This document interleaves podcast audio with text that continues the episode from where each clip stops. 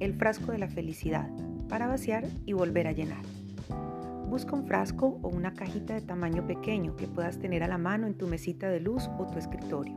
Se vale decorarla o no. Ten la lista porque la vamos a llenar de esta manera. En pequeños papelitos o una hoja blanca que luego recortarás, vas a escribir tus actividades favoritas, de a una por papelito. Elige las cosas que te gusten, que te resulten agradables y te causen felicidad o bienestar. Toma en cuenta que sean experiencias personales de tu total agrado. Escuchar un disco que te gusta, ver el video de un concierto de tu artista favorito, ir al gimnasio, bailar, preparar tu plato favorito o ir a tu restaurante preferido, probar un nuevo peinado, leer, sembrar plantas, llamar a un amigo para charlar, en fin.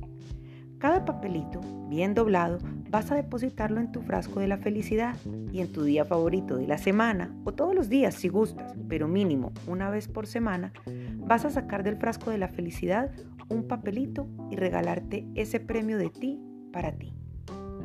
Ojo, no lo tires, hazle una marquita, una palomita o señal de check y regrésalo al frasco para que puedas volver a darte ese regalo cuando termines lo que significa que al pasar de los días te pueden salir los ya hechos y elegir repetirlos o no. Si se te ocurren nuevas actividades, puedes añadirlas cuando tú quieras.